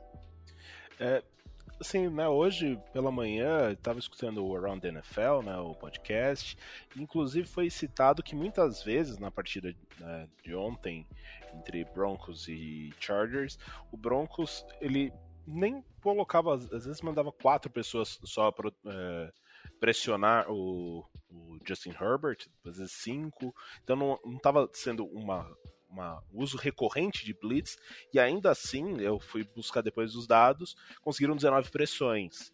Uh, principalmente pelo miolo da linha, né? Principalmente os, os, guards. A gente sabe que o Matt Failer não, não jogou, não sei se joga no próximo domingo, até ia perguntar se você tem informações a respeito disso. É, e a expectativa, porque a, a DL do Bengals tem conseguido se destacar bastante. Trey Hendrickson, que foi um uma das principais contratações de free agency, sendo que o Bengals não é um time que costuma ir forte na free agency, trouxe esse nome forte para substituir o Carl Lawson, tem conseguido uh, uma quantidade significativa de sacks, são acho que seis jogos seguidos, uh, é isso, Conrad? Sete jogos seguidos com sacks. Sete bateu o recorde do Bengals. São sete jogos seguidos com sacks. Ainda tem o Sam Hubbard conseguiu três jogos seguidos com sack e ele tem conseguido cada vez mais é, elaborar esse pass rush dele. Ele que era um jogador muito focado no, no run stop. E tem DJ Reader e Larry Ogunjobi pelo interior da linha. Então, assim, vendo uh, é, esse jogo do último final de semana pode ser que tenha sido um jogo atípico, né? Jogar na altitude de Denver acaba sendo um pouco é, complicado, jogo de rivalidade. É, eu queria saber um pouco da sua expectativa da OL do, do, do Chargers, que até a última temporada era muito criticada, teve reforços do Rashawn Slater no draft, trouxeram o Corey Linley, né, que era center do Packers, o Matt Failer, que era do Steelers, foi para LA. É, então, queria saber um pouco dessa expectativa e o que, o que a gente pode esperar né, desse duelo da linha defensiva do Bengals contra a linha uh, ofensiva do Chargers. Tá, vamos lá. É, a linha ofensiva do Chargers melhorou consideravelmente em relação à temporada passada. É, não tinha muito como piorar, né? Vamos ser bem sinceros, mas a verdade é que ela estava performando como uma unidade top 10 da liga. É, como você disse, o Chargers basicamente reformou toda a linha ofensiva. É, se a gente projetar aqui, fizer a projeção do que era para ser a linha ofensiva do Chargers na primeira semana, só o Brian Bulaga estava no time no ano passado, então o Chargers draftou o Slater na primeira rodada, trouxe o Matt Filer de Pittsburgh, trouxe o Linsley do Packers e trouxe o Odeia Bush do, do Lions. Então eram quatro titulares novos nessa linha ofensiva. É, o Bulaga se machuca para variar no primeiro quarto do primeiro jogo da temporada, daí entra o Storm Norton, que daí já vira um problema, porque o, o, o Storm Norton era um cara que jogava na XFL, né, na Liga Canadense. É, chegou no Chargers ano passado, em 2020. Era para ser esse swing tackle, era para ser um projeto, e do nada, na primeira semana, ele já tem que ser titular. É, ele viveu altos e baixos, ainda vive altos e baixos, então é difícil você falar o que esperar. Eu, particularmente, acho que ele está evoluindo, não a ponto de ser um titular incontestável, mas a ponto de ser um cara útil né? Mas você jogar 17 jogos com ele não, não deixa de ser um problema. Daí, mas mesmo assim, vamos lá, a linha ofensiva do Chargers estava jogando muito bem até que acontece a lesão do Odeia Bush. É, o Abush é um cara que nunca teve tanto hype na liga, muito por conta dele não ter sido, não ter tido bons anos no começo da carreira, mas ele chega em Detroit e, e ele meio que aparece, ele floresce né, na, na NFL o Chargers dá um contrato para ele de um ano e ele chega jogando muito bem. Ele tem aquele. Como fazer? Aquela pegada que você espera que um jogador de linha ofensiva tenha, né? Aquela agressividade que você espera que um jogador de linha ofensiva tenha. E ele estava performando muito bem. E estava ajudando a mascarar um pouco as deficiências do, do Storm Norton. Só que daí ele rompeu o ligamento do joelho no jogo contra, contra o Browns. E daí o Chargers tem que contratar o Michael Schofield, que estava na rua, estava desempregado, não estava nem participando, não participou do training camp de nenhum time, e ele chega já para ser titular. Então você tem um lado direito da linha ofensiva totalmente remendado, e daí o Chargers começa a sofrer bastante desse lado, do lado direito. Porque são dois caras novos, são dois caras. Novos não, né? O Schofield já tem bons anos na liga, mas é um cara que, né, se estava sem time no começo da temporada, isso quer dizer alguma coisa. É, mas, enfim, viveu de altos e baixos, tá tendo agora mais baixos do que altos. E do lado esquerdo, daí sim você tem um combo muito bom. O Corey Linsley, o Matt Filer e o Rashawn Slater, os três estão jogando num, em alto nível absurdo, principalmente o Slater e o Filer. É, os dois, no jogo corrido, principalmente, eles estão abrindo avenidas. É, o Filer não jogou contra Pittsburgh por conta de uma lesão contra Denver, perdão, por conta de uma lesão no tornozelo. O, o Staley disse que espera contar com ele no jogo contra Cincinnati, então isso deu uma boa notícia para o Chargers, no, talvez não tão boa para para Denver, para o Bengals. É, mesmo porque ele já era um game time decision contra contra Broncos, tentou é, fazer um aquecimento e tal para ver se, se conseguia ter condições de jogo, acabou não tendo. Então você espera que ele esteja disponível contra, contra Cincinnati. Se ele jogar, eu acho que muda bastante o panorama do jogo, porque contra Denver, o Chargers teve que jogar com, com Clemente, que é um cara simplesmente horrível. É, ele chegou também no meio da temporada agora do practice, do practice squad do 49ers. É, ele é horroroso. Dessas 19 pressões que você citou, sete, se eu não me engano, foram em cima do Clemente, que foi o substituto do Filer. Então, além disso, ele cedeu um sec e teve e cometeu faltas é, em momentos inapropriados. O Chargers teve uma terceira para quatro jardas no campo de ataque de Denver que ele o Chargers consegue a conversão, só que ele só que a jogada volta por causa, por causa de um holding dele, e daí o Chargers tem que ir para um field goal longo, um field goal de 52 jardas, e o Dustin Hopkins acaba errando. É, então, além das pressões, ele também cometeu faltas em, em momentos inoportunos. É, o Schofield também jogou bem mal, o Storm Norton jogou bem mal. O plano de Denver, basicamente, como você disse, foi, é, foi mandar pressão apenas com quatro jogadores, lotar o fundo do campo e tirar qualquer é, possibilidade do Herbert é, acessar o fundo do campo. E teve bastante sucesso contra, com, com esse plano, mesmo porque a secundária de Denver é uma secundária bem forte. É, se o Filer jogar, eu espero que a linha ofensiva do Chargers performe no nível bem melhor. É, acho sim que Cincinnati terá certo sucesso, principalmente do lado direito contra, contra o Storm Norton e contra o Schofield. É, eu, particularmente, gosto muito do DJ, é DJ Reader, é isso, né? Quem que eu tô pensando? Isso, é o DT, DJ Reader. É. Um, eu gosto muito do, do, DJ Reader.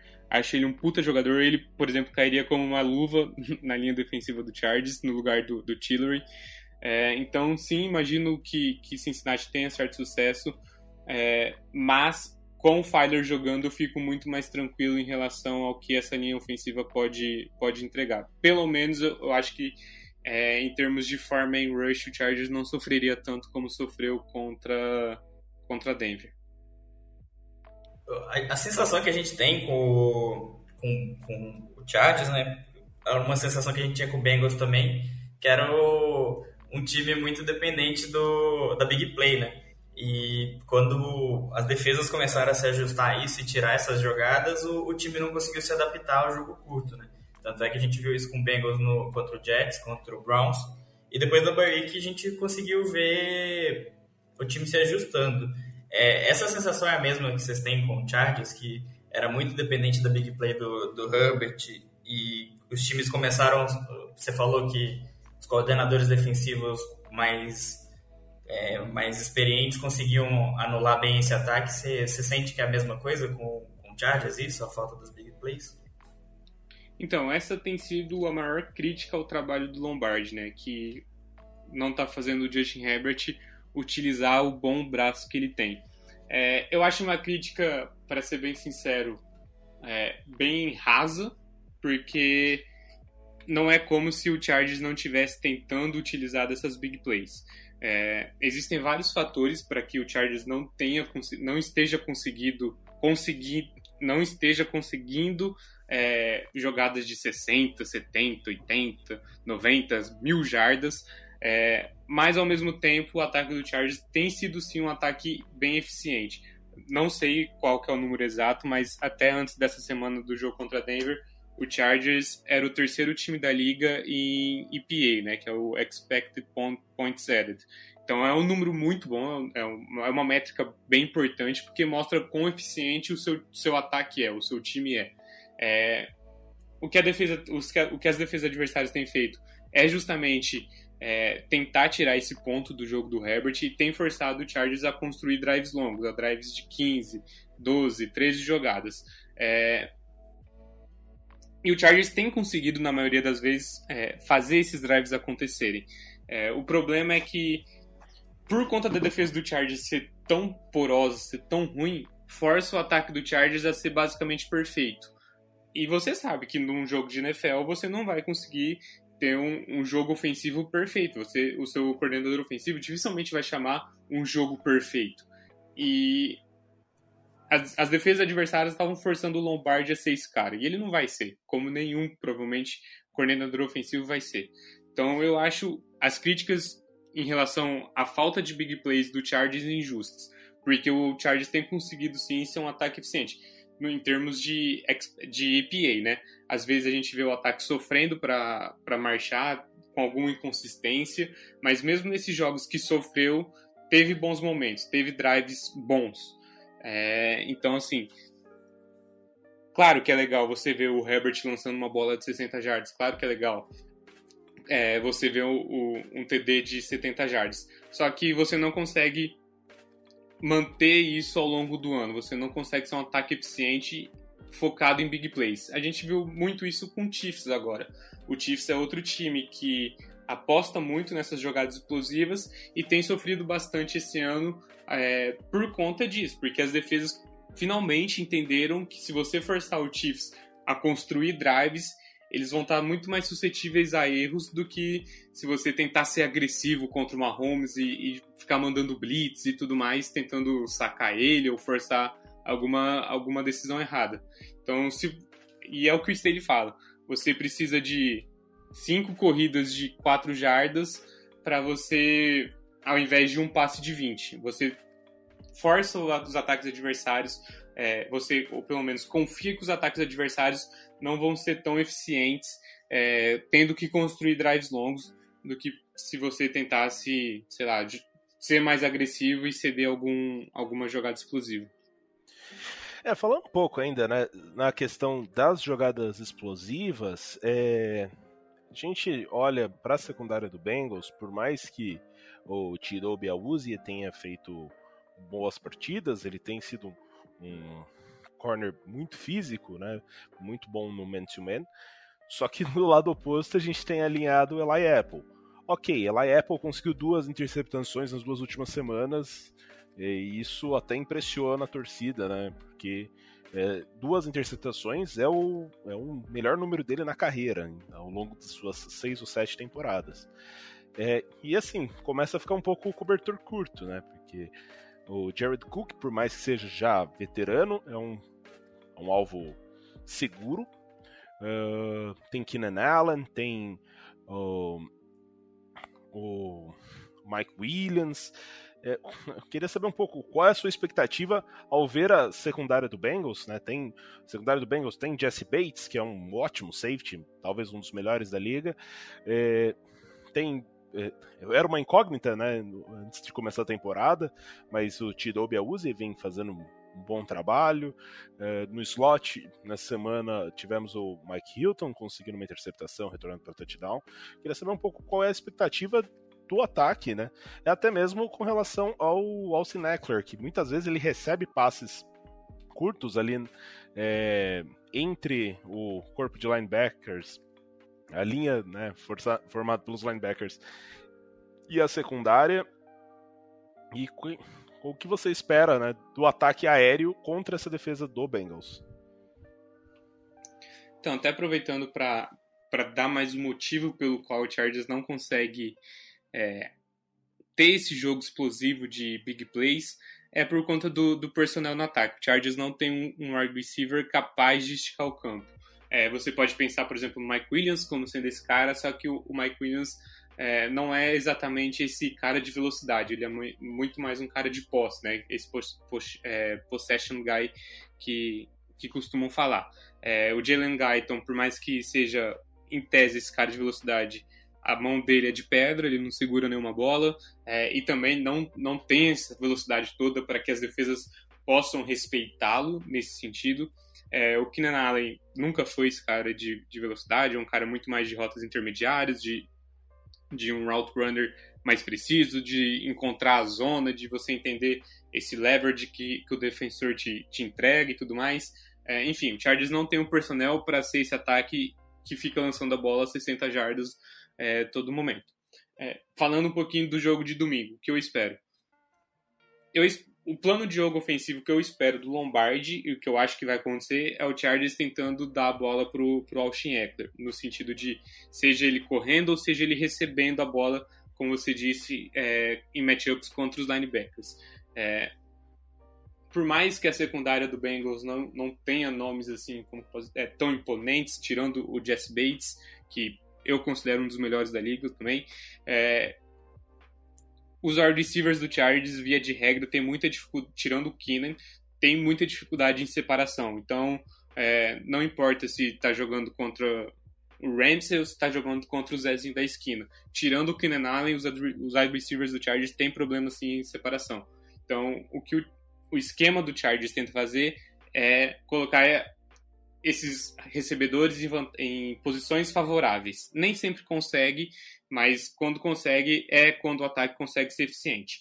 Mas imagino eu um jogo bastante complicado para os recebedores do Chargers. Não é um jogo que eu estou particularmente otimista contra, com, quanto a isso. É, e mesmo, por exemplo, quando enfrentou secundárias fracas como a, do, a de Baltimore, o Chargers teve bastante dificuldade. É, ou até mesmo quando, quando enfrentou a secundária do, do Vikings, que é uma secundária que tem sofrido recentemente, o Chargers teve bastante dificuldade. É, e uma coisa que está afetando bastante, é, principalmente o grupo de recebedores, é a questão de drops. A gente estava conversando um pouco mais cedo, o Chargers hoje lidera a liga em drops. É, são 25, se eu não me engano. E ano passado todo, por exemplo, a título de comparação foram 25 drops. Na metade da temporada, o Chargers já igualou esse número. E esses drops geralmente têm levado a interceptações. A gente viu no último jogo contra Denver, o Eckler sozinho dropando um passe e resultando numa pick six. Então é um negócio que o Chargers tem que corrigir. É, não sei como, mas é, é, um problema crônico desse time esse ano, é, principalmente quando se diz em relação ao grupo de recebedores. É, já agora mudando um pouco, né, invertendo o lado, é, na última semana, né, técnico do Steelers, o Mike Tomlin, falou muito a respeito do Jamar Chase, né, que ele era um novato e que ele se beneficiou disso, né, e como os, os coordenadores defensivos não tinham ainda é, tapes dele para verificar é, como ele jogava, então ele acabava tirando vantagem disso e agora com maior quantidade de tapes as defesas estariam mais adaptadas a ele. Ele falou isso e realmente Jamar Chase nesse, no jogo contra, contra Pittsburgh não conseguiu um número elevado de jardas. Né? No entanto, quem jantou a defesa da secundária do, do Steelers foi o T. Higgins. Então, é, queria saber, né? É, com, Bengals tem aí três bons recebedores, T. Higgins, o Jamar Chase e o Tyler Boyd, é a expectativa da secundária do, do Chargers enfrentando esse trio? E o Joe Burrow, por consequência. É, a secundária do Chargers é, sempre foi um problema, assim, sempre foi um problema discutido na off-season, porque não tinha profundidade na posição de, de cornerback. É, o Chargers renovou com o Michael Davis nessa temporada, é, na, nessa off-season. É, é um cara, tipo, bom, só que ainda não é aquele cara para ser o seu corner número um. Ele é um bom corner 2, vamos dizer assim. Só que no Chargers ele tá, ele tá tendo que jogar como um corner número um, né? Tá seguindo é, o principal recebedor adversário. O Chris Harris é um cara que já não tem mais condição de jogo, infelizmente, né, por conta, por conta da idade. Sofreu uma lesão no começo da temporada e quando voltou, voltou muito mal. Então, basicamente, qualquer bola que você tem lançado na direção do Chris Harris, é, os times adversários têm encontrado sucesso. Como eu disse mais cedo, o único corner que estava jogando realmente no nível muito bom era o Asante Samuel Jr., rookie de segunda rodada do Chargers esse ano, só que vai estar tá fora por conta da, da, das concussões. É, em termos de secundário, se a gente for levar um pouquinho mais para a posição de safety, tem o Drew James, que daí sim ele é um cara ao pro, independente se os números estão dizendo isso essa temporada ou não. Ele está jogando. O problema é que, por conta do Chargers não ter profundidade, ele está tendo que jogar basicamente em todas as posições, o que não, não é necessariamente uma coisa boa. É... E tem o, o Adderley, que era um cara muito criticado, só que o Staley tá conseguindo fazer um bom trabalho com ele. Então, a dupla, a dupla titular de safety do Chargers é uma dupla boa, só que em compensação os cornerbacks têm jogado muito mal, têm sido bastante consistentes. O Tevon Campbell, que é o substituto do, do Asante Samuel Jr., não tá jogando bem. Começou razoavelmente ok a temporada, só que agora é um cara que tá sofrendo bastante. Então, eu espero o Bengals tendo bastante sucesso mesmo porque eu considero esse grupo de recebedores de Cincinnati um dos melhores e mais profundos da liga. E, por exemplo, Denver também tem um grupo de recebedores muito bom, só que tem o, o Bridgewater ou o Drew Locke lançando a bola para eles. Cincinnati tem o Joe Burrow. Então, espero, espero o Chargers sofrendo bastante nesse sentido. Espero os recebedores de Cincinnati tendo um dia bem, bem prolífico. E se você quiser acrescentar, por exemplo, o Joe Mixon, acho também que ele vai ter bastante sucesso nesse jogo. É, Lucas, Conrad, vocês têm mais perguntas para fazer ao nosso convidado? É, eu tenho uma. É, com o Burrow, né, a gente sente bastante que ele é aquele cara que quer se provar, né? Da carreira do college teve que fazer isso, teve que sair de Ohio para ir para LSU e conquistar o nacional e tudo. É, e a gente sente muito, ele, ele mesmo diz, né, que quando enfrenta um time a segunda vez, ele quer fazer a história ser diferente, que quer, quer mostrar que, que ninguém vai conseguir vencer ele constantemente. E a gente sente muito isso dele querer se provar e, eu acho que principalmente por ser um jogo contra o Herbert, né, que ano passado acabou não acontecendo, né, na primeira rodada, é, eu acho que vai ter um tempero especial para ele de querer jogar mais e tudo mais. É, do lado de vocês, vocês sentem o, o Herbert ter algum sentimento parecido de o jogo ter um tempero a mais para ele por causa disso, você contra o Burrow? Cara, sinceramente, acho que não. É, o Herbert, via de regra, é um cara extremamente tranquilo e extremamente centrado assim no, no que diz respeito a focar estritamente nas coisas que ele pode controlar. É, então, dito isso, ele pode, ele tem controle, por exemplo, no que ele pode fazer e que o ataque pode fazer. É, o Herbert não é esse cara. Não quero usar o termo vingativo, porque não foi muito bem assim que você descreveu o Burrow. Mas o Herbert não tem esse tempero a mais, assim, esse, esse swag a mais que, por exemplo, o Burrow tem. Você vê pelas coletivas do Burrow mesmo que ele, ele é um cara um pouco mais provocativo no bom sentido, né?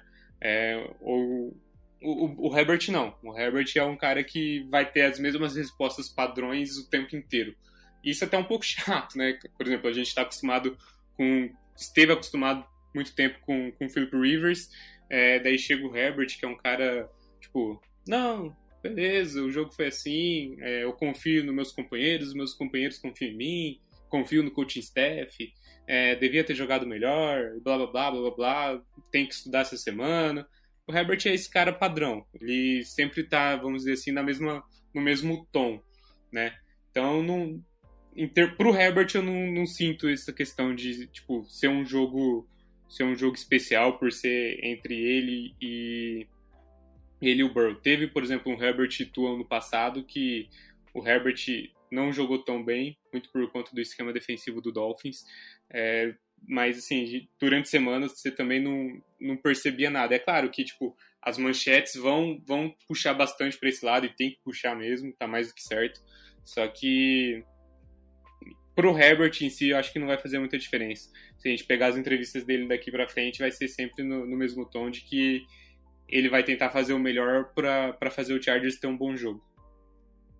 Eu tinha uma pergunta mais ou menos nessa linha, Ricardo, para a gente poder liberar o nosso convidado, né? O nosso convidado e em paz. É, vocês tiveram por anos e anos o Felipe Rivers, você bem disse, e Felipe Rivers é um dos maiores QBs da história, certamente da história do Chargers, e um dos grandes QBs da nossa geração, né?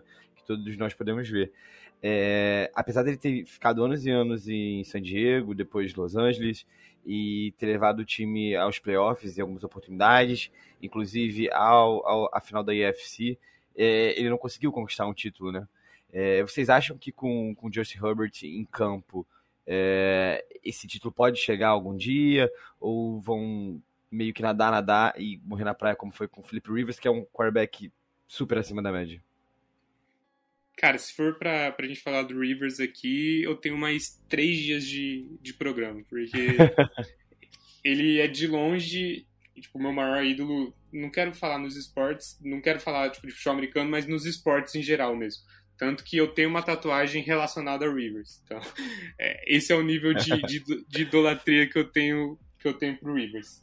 É, em relação a essa pergunta, o que o que atrapalhou o Rivers né, na época dele de Chargers é que ele dificilmente teve um time é, competente ao redor dele. Teve naqueles anos que foi seguidamente para os playoffs, mas daí chegava nos playoffs e o Chargers tinha um azar de sofrer inúmeras lesões, tanto que ele teve que jogar a final de conferência com o ligamento do joelho rompido. O Ladenian Thompson não jogou esse ano também porque estava machucado.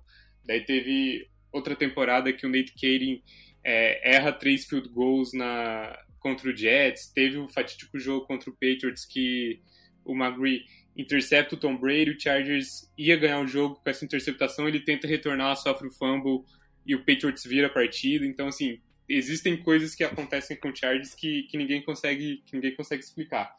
E depois, mais no final da carreira... A galera desse podcast entende, fica tranquilo. É, então... se juntar os, os, dois times aqui, meu Deus do céu, o que dá para contar de tragédia escrita, meu Deus. Mas daí mais pro final da carreira do Herbert, a gente vê um Chargers sofrendo para construir bons times e para ter um coaching staff decente. Foi assim com o McCoy, foi assim com o Anthony Lynn. É, então eu sinto muito que desperdiçaram a carreira do, do Rivers, pelo menos ali nos últimos oito anos dele, ele teve a carreira desperdiçada. É, com o Herbert, eu acho que ainda é muito cedo para a gente dizer onde o Chargers pode chegar. É, é, claro que pelo que ele mostrou no ano de calor dele porque ele, e pelo que ele tem mostrado nessa temporada, é, te faz crer que um dia esse time pode ganhar alguma coisa. Eu acho que, por mais que eu tenha criticado o coaching staff mais cedo, esse é para mim o melhor coaching staff do Chargers é, nos últimos oito anos. É, então, você consegue ver uma luz assim no fim do túnel. Eu acho que muitas coisas ainda tem que acontecer para o Chargers virar realmente um time contender. É, eu acho que está uns dois anos de poder brigar. Talvez ano que vem já consiga brigar um pouco mais forte se conseguir ter uma free agency agressiva e um draft bom, né? Um draft que eu falo bom, que não seja é, apenas na primeira e na segunda rodada, Chargers, via de regra, tem sucesso na primeira rodada, tirando a desgraça do Tillery, mas o Chargers precisa acertar também em, na, na construção de elenco, né, em ter profundidade de elenco, porque lesões vão acontecer, isso é inevitável na NFL, só que, e daí sim você tem o seu elenco de fato testado, e o Chargers está mostrando mais uma vez que, que o elenco é curto, que tem uma equipe titular muito boa, muito forte, só que basta um desses caras machucar que vira uma bola de neve e o time colapsa. Então, sim, eu, eu creio, imagino que o Chargers consiga brigar. É, eu acho que tem um fator um pouco complicado para o Chargers, que é o fator Mahomes, né, na mesma divisão. Querendo ou não, o Chargers dificilmente vai ganhar a divisão nos próximos 10 anos. Tem chance esse ano, por exemplo, só que tem desperdiçado essa chance perdendo jogos bobos. É... Então, acho que esse fator também dificulta um pouquinho, porque se a gente pensa, o Chargers geralmente, se for se classificar para os playoffs, vai ser via wild card, e daí você já tem que jogar fora de casa toda a campanha, já fica uma campanha muito mais difícil na pós-temporada, sendo que se você ganha divisão, você joga em casa, tem, entre aspas, um home field advantage, para o Chargers isso daí não é tão assim, né? É, acho que é uma piada até um pouco pronta, mas é, pelo menos você evita, por exemplo, de a Foxborough jogar na neve, ou de você ir a Baltimore jogar no field, você, enfim, é, evita é, pelo menos de jogar na, na casa adversária num, num, contexto muito mais complicado do que seria se jogasse em Los Angeles. Mas sim, eu imagino o Chargers pelo menos brigando é, por, por algo maior com, com Herbert. É, Bana, a gente também deixa um pouco aberto para você, caso você tenha dúvidas a respeito do Bengals, é, para a gente tirar também, né, para ser uma via de mão, é, de mão dupla, nesse jogo que é basicamente um prime time num horário decente, né? Eu sou um crítico do, do horário, eu, gosto de dormir cedo, então eu não gosto dos jogos, ainda que não tenha horário de verão, né? Antes começava 11 e meia da noite, eu, eu, eu, odiava, porque no outro dia eu não conseguia acordar cedo. Então eu gostei que é uma da, é, uma da tarde nos Estados Unidos, três da tarde aqui no Brasil. Dá pra gente assistir tranquilo, passar nervoso. E daí dá pra ir dormir ainda já com a cabeça um pouco mais fria. É, você tem alguma pergunta para fazer a respeito do Bengals? Ou, ou já quer partir aí pro prognóstico da, de como será essa partida? Não, só queria acrescentar que eu não sou tão fã do, do prime time. Assim, eu tenho uma relação é, complicada com, com prime times. Ao mesmo tempo que eu gosto, porque me permite ver o resto da rodada, né? Tipo, match red zone no primeiro horário, match red zone no segundo horário, e você foca só, vai se preocupar realmente, de fato, só com, com o jogo seu mais tarde. É, eu tenho problemas porque eu fico muito ansioso em, em, jogos de horário nobre, porque geralmente é contra um adversário mais forte, daí tem toda a questão de todo mundo tá prestando atenção no seu time, e eu não gosto disso, eu gosto. Eu, um dos motivos de eu gostar tanto do Chargers é por, por ser um time low profile, vamos dizer assim. Eu acho que torcedores do Bengals aqui no Brasil devem ter o mesmo sentimento. É, então eu tenho essa relação meio que contraditória com, com prime time. E também porque o Chargers geralmente costuma é, oferecer um entretenimento que não é saudável para minha cabeça, né? O Chargers, via de regra, abre boas vantagens e depois entrega. A gente viu isso contra o Steelers, a gente viu ano passado isso contra, contra o Saints, sofreu esse ano contra, contra o Raiders depois de abrir uma boa vantagem, quase permitiu o um empate. Então, Chargers em prime time é, é certeza de entretenimento. Não necessariamente um entretenimento positivo para mim, mas para quem está assistindo é, é, uma, é um bom programa. Mas em relação ao Bengals, não. Eu acho que é um time que eu não esperava que fosse ser tão bom como é agora. É, achava sim que o ataque ia ter seus momentos, porque é um ataque que tem muito cara bom junto, então em algum momento o ataque ia clicar nesse sentido. É, achava que a linha ofensiva não ia performar do jeito que está performando e também não achava que a defesa ia performar do jeito que está performando. Então, acho que é méritos aí pro, pro Zach Taylor. Eu sei que é um cara que foi bastante contestado, principalmente no último ano e, e talvez até mesmo durante essa off-season.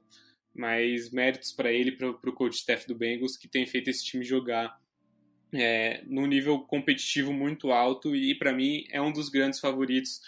Não vou falar pela divisão por causa de Baltimore, mas aos playoffs eu tenho quase certeza que, que o Bengals vai estar tá lá. É, e então vamos né, fazer um prognóstico, tanto você é, quanto o pessoal aqui do Rudei BR. Uh, o que vocês acham que vai acontecer final de semana?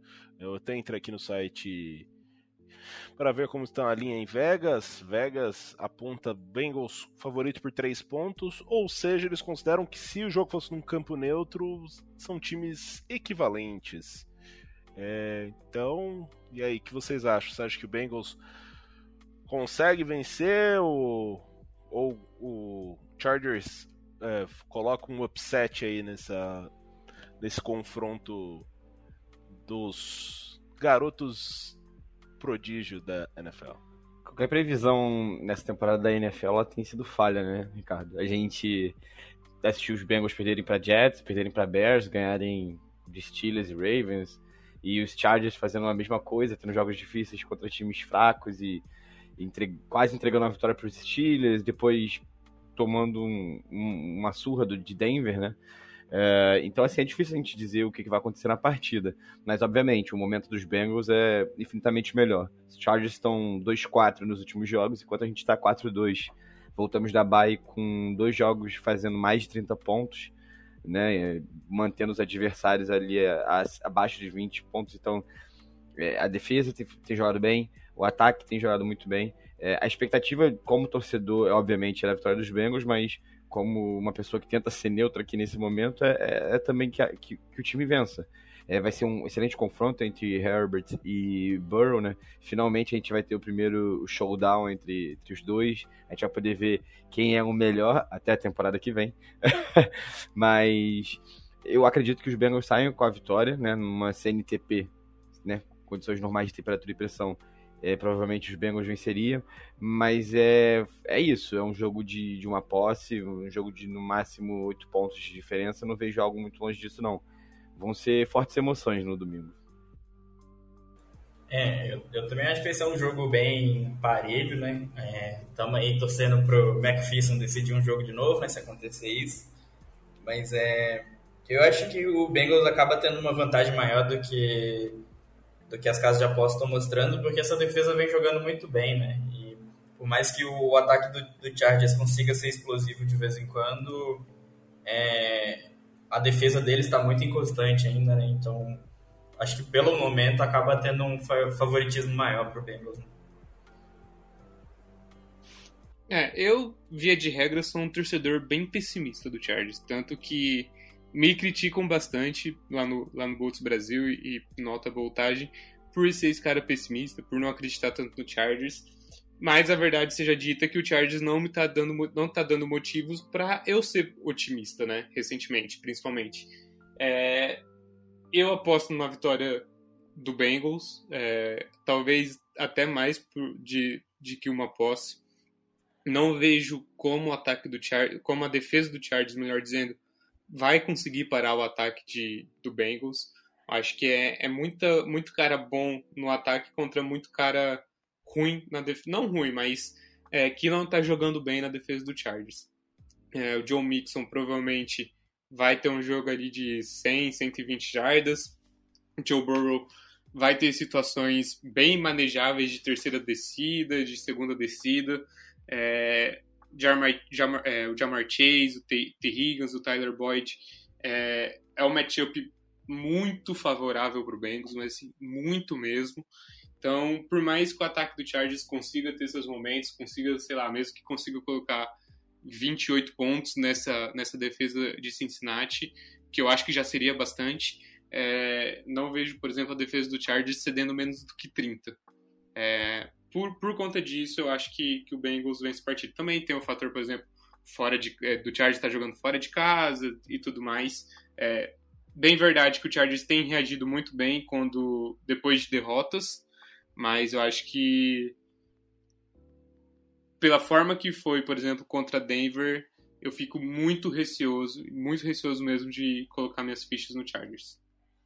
É, eu gostaria muito de de ir no Chargers, né, para evitar aí uma unanimidade, porque toda unanimidade é burra e chama zica e tudo mais, mas eu acho muito complicado não apontar o Bengals como favorito nesse jogo, muito por conta de Joe Mixon. Né? Ele vem de dois jogos sensacionais. A linha ofensiva tem cada vez bloqueado melhor. Ele tem, ele, ele tem conseguido um número muito grande de jardas correndo no outside. É, se, é, se, eu não me engano, eu até falei mais cedo com o Conrad. É, ele é o número 2 na liga, uma jarda atrás ah, do do Nick Chubb do, do Browns e a linha e a defesa, principalmente a linha defensiva do Chargers tem tido bastante problema em conter o jogo corrido. Então eu acho que muito por, vai passar muito por conta muito na, na responsabilidade do, do Mixon. E como ele vem fazendo uh, partidas uh, de qualidade, né? tem um matchup que aparentemente é favorável, acredito que o Bengals consiga se sair bem. De forma geral, acho que é isso. Cobrimos os pontos, falamos bastante aí sobre Chargers e Bengals como eu disse, um jogo de prime time, fora do horário de prime time, né? Porque a NBC resolveu passar Chiefs e, e Broncos no horário. Eu agradeço, meu sono agradece. É, então é isso, a gente agradece. O Bana, faça um pouco um merchan, fale do alta voltagem, fale de seus perfis, onde as pessoas que gostaram das suas opiniões podem buscar mais informações Deixa aí seus contatos. É, vamos lá então. É... A gente está no Bolts Brasil no Twitter para falar do Chargers. É... Bem ativo lá, principalmente no, no Twitter. É, nosso podcast é o Alta Voltagem, também aqui da, na rede do Fambonanet. A gente tenta soltar um episódiozinho semanal, né, né, durante a temporada, sempre, geralmente sempre com o, o recap da partida e uma pincelada no, no próximo jogo. Então, Alta Voltagem Podcast, Botos Brasil Twitter. Caso você tenha gostado de mim, meu Twitter pessoal é @givebana. Lá eu falo um pouco menos de Chargers, porque eu uso mais o, o Twitter do Botos para isso. Mas se você quiser falar de Palmeiras, quiser falar de United, quiser falar de futebol europeu e de memes, é, tô lá no meu, no meu Twitter pessoal. A gente agradece aí pela, pela você ter aceitado a disponibilidade de vir uh, conversar com a gente, trouxe aí bastante visão, é, falou bastante a respeito disso. Até, assim, eu tava esperando aquele, aquele um, um papo um pouco mais é, protocolar. Objetivo. Não, protocolar às vezes. né, assim, não, mas você mostrou muito, principalmente com o Tillery, né? Você mostrou bastante raiva até. Um, Cara, coisa... eu, só tô, eu só tô repassando o sentimento de toda a torcida do Chargers em relação ao Tillery. É, é um negócio que tira do sério. Todo, todo, todo torcedor, toda fanbase tem um jogador que odeia, né? Que, que você não suporta. É, pro torcedor do Chargers, esse cara é o Tillery. É, então, uh, a gente agradece. É, e daí, Conrad e, e, Lucas, vocês têm recados a deixar aí para os nossos ouvintes? É. Agradecer ao pessoal que nos ouviu mais uma semana, né? Pedir para que todos repitam suas cuecas, suas calcinhas para a partida dessa semana, para a gente manter a mística. Mais um 41 a 10 eu acho que ninguém ia reclamar, não é mesmo? Eu acho que o Gui Ibana talvez fosse. É, eu comecei esse negócio, eu comecei a fazer esse negócio de utilizar a mesma roupa nessa, nesse começo de temporada. Todo sábado eu usava uma camisa do Chargers. Daí Chargers começou a perder, eu comecei a parar com essa super, superstição. Mas eu sou desses caras também, que não ligo tanto para isso, mas se eu perceber que eu fiz alguma coisa que possa ter influenciado, eu começo a fazer involuntariamente. Conrad. Cara, é... esse negócio de superstição, eu tenho uma camisa laranja do Burrow que quando ela chegou, o Burrow machucou. É, então... Aposenta a camisa. Domingo eu, eu vi ela no, no guarda-roupa assim, eu falei, não, não vou usar. Contra os Steelers ele vai machucar. o, o TJ Watt tentou. Usando. É, o TJ Watt tentou. Mas é. Agradecer aí todo mundo que ouve a gente e aproveitar para dizer que zoar a torcida dos Steelers é muito bom. Então é isso, a gente agradece mais uma vez pela audiência, pela paciência. A gente agradece o, o Gui pela, pela presença e para e pensa assim: Who day? Who day? Who day? Who day? Who day? Who day?